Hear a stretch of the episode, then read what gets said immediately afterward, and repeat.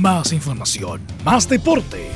Estadio en Portales. Ya está en el aire, en su señal 2, con su edición matinal.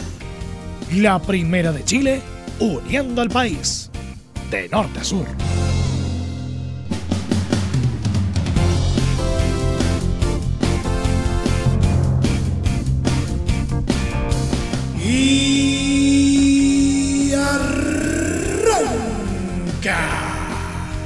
Señoras y señores, buenos días. Jornada de día jueves y ya nos estamos preparando para el cada vez más cerca fin de semana con toda la actividad pelotera. Sí, porque se retoma finalmente el torneo nacional tras una fecha FIFA en la que hubo partidos de Copa Chile, como ustedes recordarán. Por lo tanto, se retoma la acción este fin de semana. Y como tal, los clubes ya se están preparando y han dado bastante que hablar. Tenemos bastante información eh, futbolera durante la presente entrega y también, por supuesto, lo que ocurre en el ámbito del polideportivo y mucho más. Acompáñenos desde este momento porque comienza una vez más, como siempre, otra entrega de Estadio en Portales AM.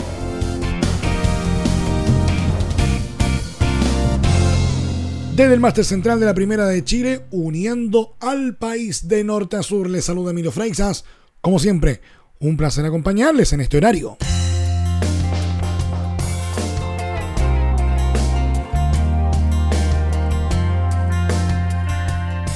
Reinaldo Rueda arribó a principios de 2018 a la selección chilena y hasta la fecha ha dirigido un total de 21 partidos, pero apenas seis de ellos de carácter oficial. El resto han sido amistosos para probar jugadores. Hasta hoy, el entrenador de La Roja sigue sin encontrar alternativas en el bloque ofensivo, que por años estuvo bien cubierto por Alexis Sánchez y Eduardo Vargas. Pero ambos no son eternos. Y en ese sentido, hace varios duelos que Rueda viene probando nombres arriba, pero ninguno ha dado el ancho.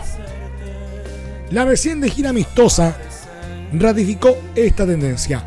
Ángelo Zagal, uno que ha tenido muchas oportunidades, Jan Meneses y Diego Rubio reprobaron el examen para erigirse como candidatos en ataque. El primero tuvo un primer tiempo para el olvido ante Argentina y contra Honduras ni siquiera fue considerado por el DD. El hombre del Juárez mexicano mostró muy poco y su crédito comienza a agotarse, mientras que Rubio tampoco sacó provecho a los minutos que le dio Rueda en estos dos choques. Dispuso de 135 minutos.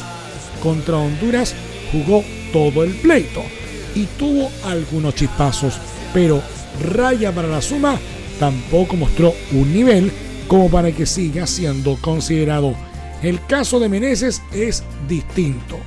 El atacante de León mexicano por primera vez vistió la camiseta de la Roja en San Pedro Sula, pero en los 64 minutos que disputó ante los Catrachos quedó en completa deuda.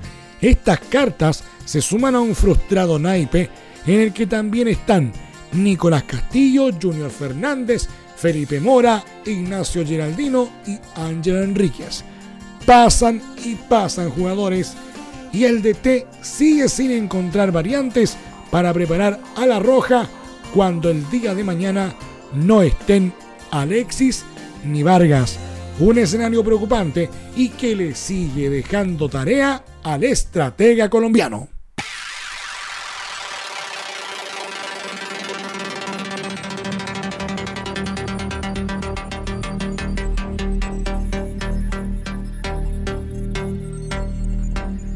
13 puntos son los que separan a Colo Colo del líder del campeonato nacional, Universidad Católica.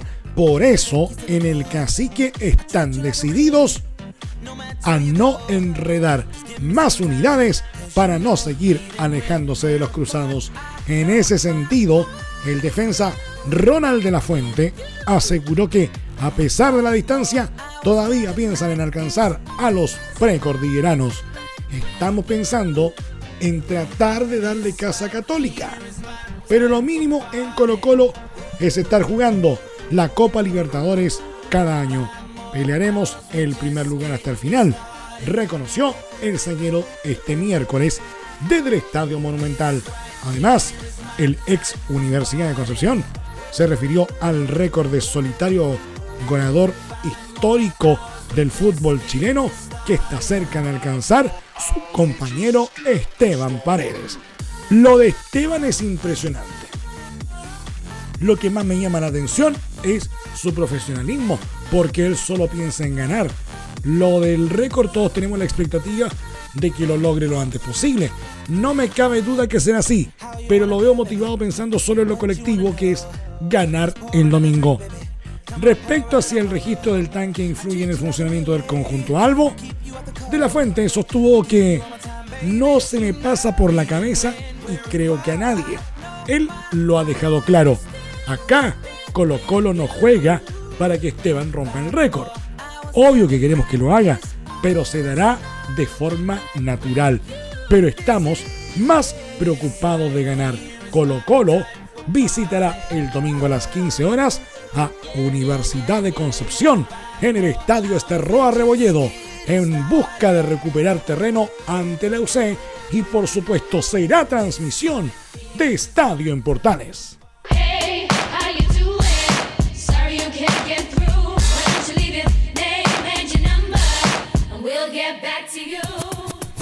El delantero de Universidad de Chile, Ángelo Enríquez, recalcó la necesidad de ganar que tienen los azules de cara al encuentro de este fin de semana ante Unión Española por la fecha 21 del Campeonato Nacional.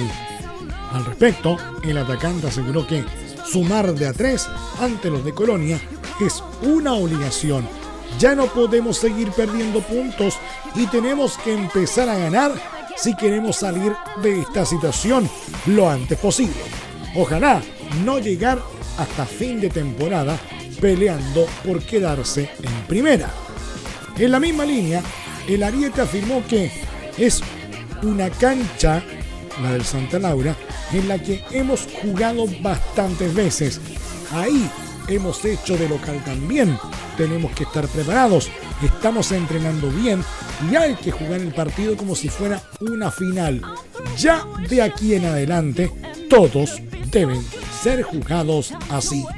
Sobre los hispanos que tienen como nuevo técnico al ex gerente deportivo de los laicos, Ronald Fuentes, Enríquez dijo que estamos un poco parejos, simplemente tenemos que salir a ganar el partido, preocuparnos más de nuestro juego y tratar de controlar el partido.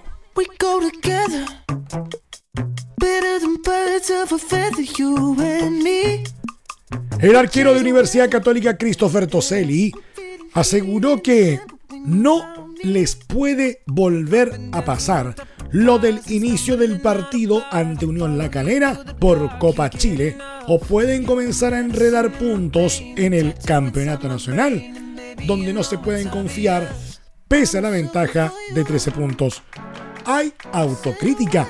En los primeros 10 minutos entramos desconcentrados, apagados y sabemos que si no entramos al 100%, nos podemos encontrar con equipos que nos pueden ocasionar problemas. Apuntó respecto a la caída por 2 a 1 del pasado domingo. No nos puede volver a pasar lo de los primeros 10 minutos porque si no entramos concentrados nos puede ganar cualquier equipo y somos conscientes de eso. Si bien hay una diferencia importante, en el Campeonato Nacional cada partido es una final para nosotros, enfatizó.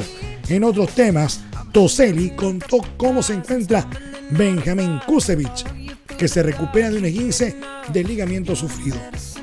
Está bien, integrándose de a poco de una lesión bastante complicada. Hay que controlarlo un poco porque sus ansias por jugar son grandes y es entendible pero es bueno que ya esté en contacto con la pelota, haciendo juego reducido.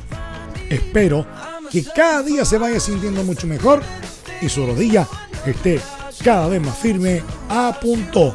Asimismo, se refirió a la fractura de tibia y peroné sufrida por Francisco Gato Silva el domingo. Es una situación lamentable por la lesión, por la gravedad, porque es muy traumática, es fea a primera vista y provoca conmoción. El gato está súper tranquilo, lo fuimos a ver, está de buen ánimo, sabiendo que si bien es una lesión larga, uno generalmente queda bien de esta lesión, indicó. El plantel está lamentando esta situación porque se incorporándose muy poco, una persona muy importante para el plantel, con mucha jerarquía, añadió. Asimismo, apuntó que en el plantel no creen que hubiese mala intención en la falta de Matías Lava. Quizás fue un poco agresivo, pero jamás pensó en lesionar al gato. Sobre las amenazas, las redes sociales están muy distorsionadas, así que no hay que dar importancia a ningún tipo de comentario. El volante nacional Marcelo Díaz respondió con severidad al periodista Fernando Galmes, que lo trató de sapo en redes sociales y le pidió pruebas para demostrar su aseveración. Marcelo Díaz es el sapo como jugador activo. Espera a que sea periodista, por eso quiere estudiar. Escribió Galmes en su cuenta personal de Twitter. Ante ello, el jugador de Racing no quedó indiferente y lo encaró.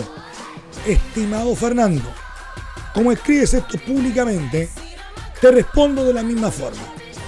Ya que me acusas con tanta convicción de sapo, te desafío a mostrar cada una de tus pruebas que acrediten tu afirmación.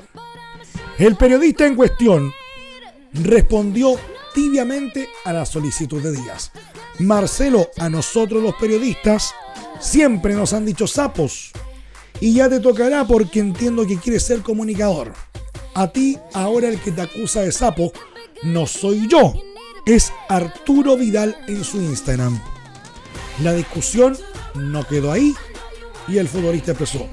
Te invité a que me digas y me muestres todas tus pruebas que acrediten tus palabras en mi contra, no con supuestos.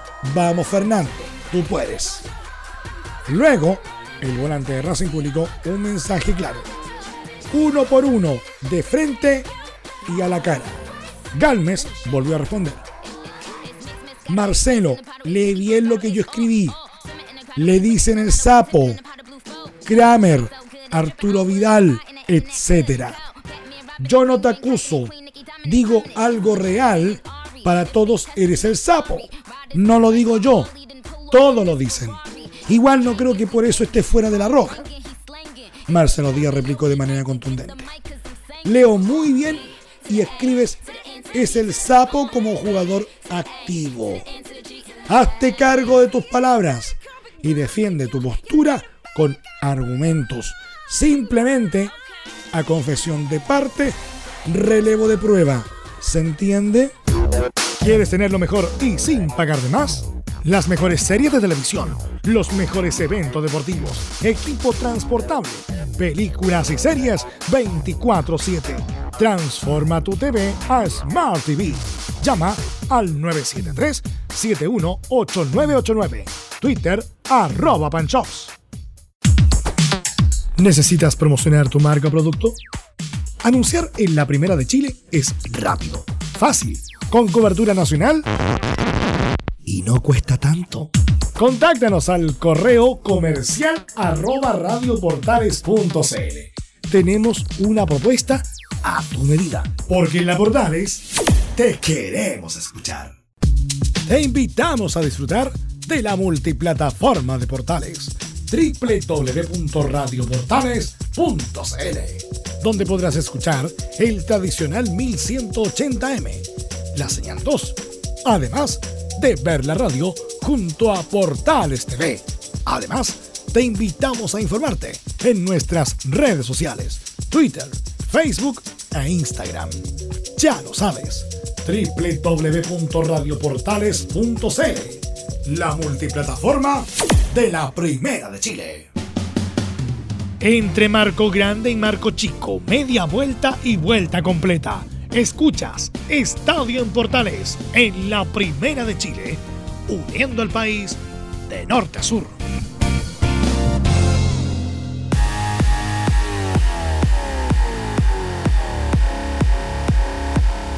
Siempre que habla es noticia. Lionel Messi sacó la voz en España y se refirió a diversos temas la frustrada llegada de Neymar al Barcelona, su continuidad y la estabilidad del club. En una extensa entrevista al sitio catalán Sport, el astro argentino se desahogó y el mismo portal lanzó un adelanto de la conversación que sostuvieron con el, para muchos, mejor jugador del mundo. Me hubiese encantado que viniese Neymar. Sinceramente, no sé si el Barça hizo todo lo posible para su regreso. Pero es cierto que negociar con el Paris Saint-Germain no es fácil. A nivel deportivo, Neymar es uno de los mejores del mundo. Y con él, a nivel de imagen y sponsors, el club hubiera dado un salto, dijo el trasandino. Eso sí, se manifestó y desestimó que él o jugadores del equipo hayan solicitado el traspaso del brasileño Nunca pedimos el fichaje de Neymar, simplemente dimos nuestra opinión, que si mando yo, ha quedado demostrado que no es así. Sobre su continuidad fue escueto. Esta es mi casa y no quiero irme, pero quiero ganar. Además, sobre cómo se siente por la plantilla que tienen y la no llegada de Neymar, expresó que no estoy decepcionado tenemos una plantilla espectacular que puede optar a todo, también sin Ney. Finalmente, sobre la estabilidad de la institución, digo que sería bueno para el club que hubiera una estabilidad y no tantos cambios. En la estructura deportiva. Puyol sería ideal como secretario técnico.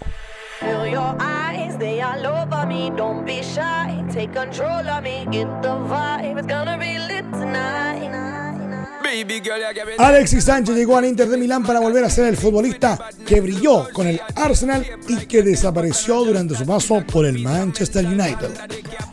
Era el principal objetivo del Nero Azurro y el técnico Antonio Conte lo ha elogiado en público.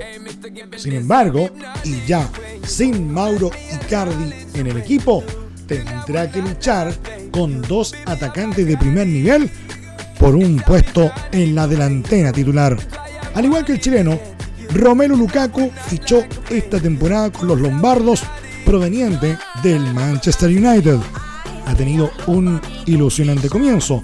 Suma dos goles en sus primeros dos partidos de Serie A.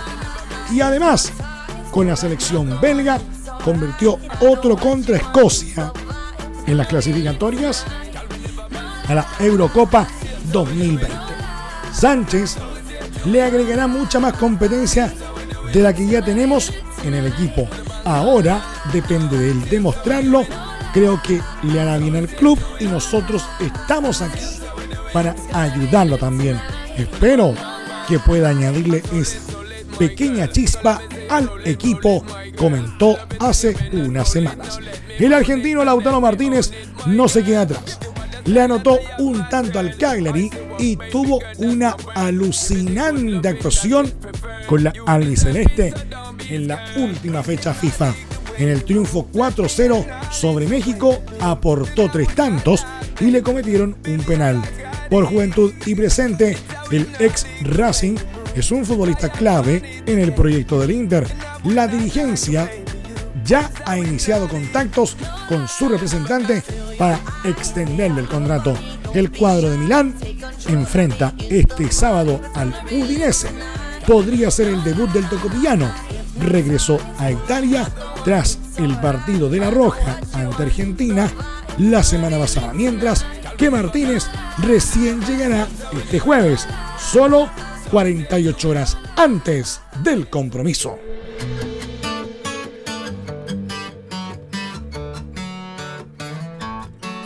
Sigue la revolución en La Plata. Diego Maradona, flamante técnico de gimnasia y esgrima, estaría pensando en remecer el mercado y traer a un conocido delantero retirado. Sí, porque ante la lesión del joven Lautaro Chávez, Maradona tiene la posibilidad de incorporar un jugador y ya comenzó la danza de nombres. Y si en su momento sonó Ricardo Centurión, otro que suena fuerte es el controvertido Daniel Osvaldo, el atacante de polémico paso por Boca Juniors, donde fue sorprendido fumando en los vestuarios. Fue compañero de Arturo Vidal en la Juventus en 2014 y actualmente se encuentra retirado de la actividad.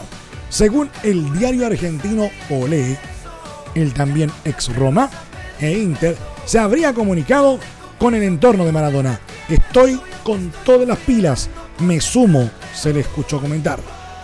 De igual forma, el otro campeón del mundo tendría dudas. Osvaldo está retirado desde 2016 y no estaría a disposición ahora mismo para jugar. Sin embargo, el tiempo se le empieza a acabar. Tiene que decidir.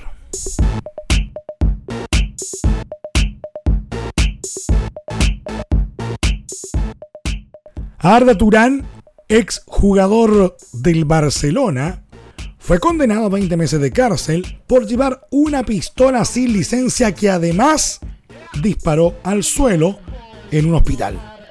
Sin embargo, no entrará a prisión a menos que cometa otro delito de aquí a cinco años, al haber renunciado a apelar la sentencia.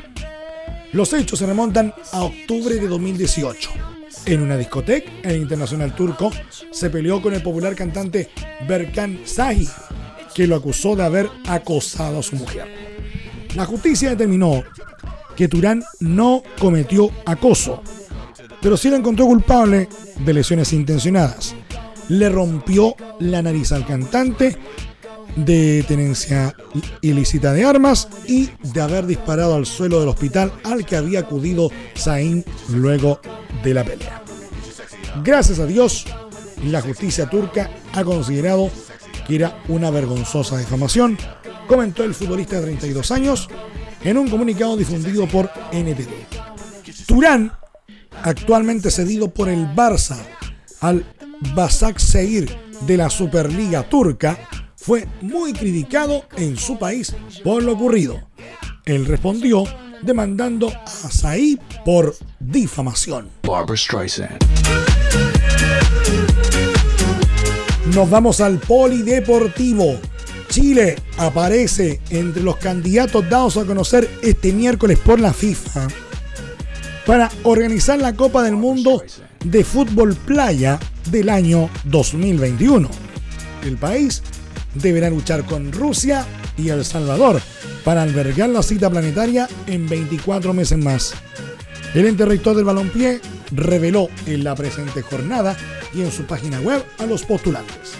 De acuerdo con el calendario aprobado para el proceso de presentación de candidaturas de la Copa Mundial de Beach Soccer de la FIFA 2021, la FIFA ha recibido propuestas de las siguientes federaciones miembros.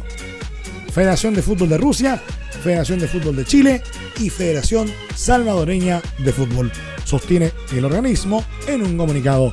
Ahora, la FIFA comenzará a revisar y estudiar lo que ofrecen estos países candidatos.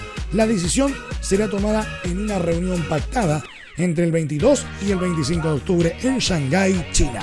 El Mundial del presente año se llevará a cabo en Asunción, Paraguay, convirtiéndose en el primer país sin salida directa al océano en organizar este evento. Las citas se llevará a cabo del 21 de noviembre al 1 de diciembre. El campeón de la pasada Copa del Mundo en Bahamas 2017 fue Brasil. Segundo finalizó Tahiti y tercero Irán. Chile no dijo presente.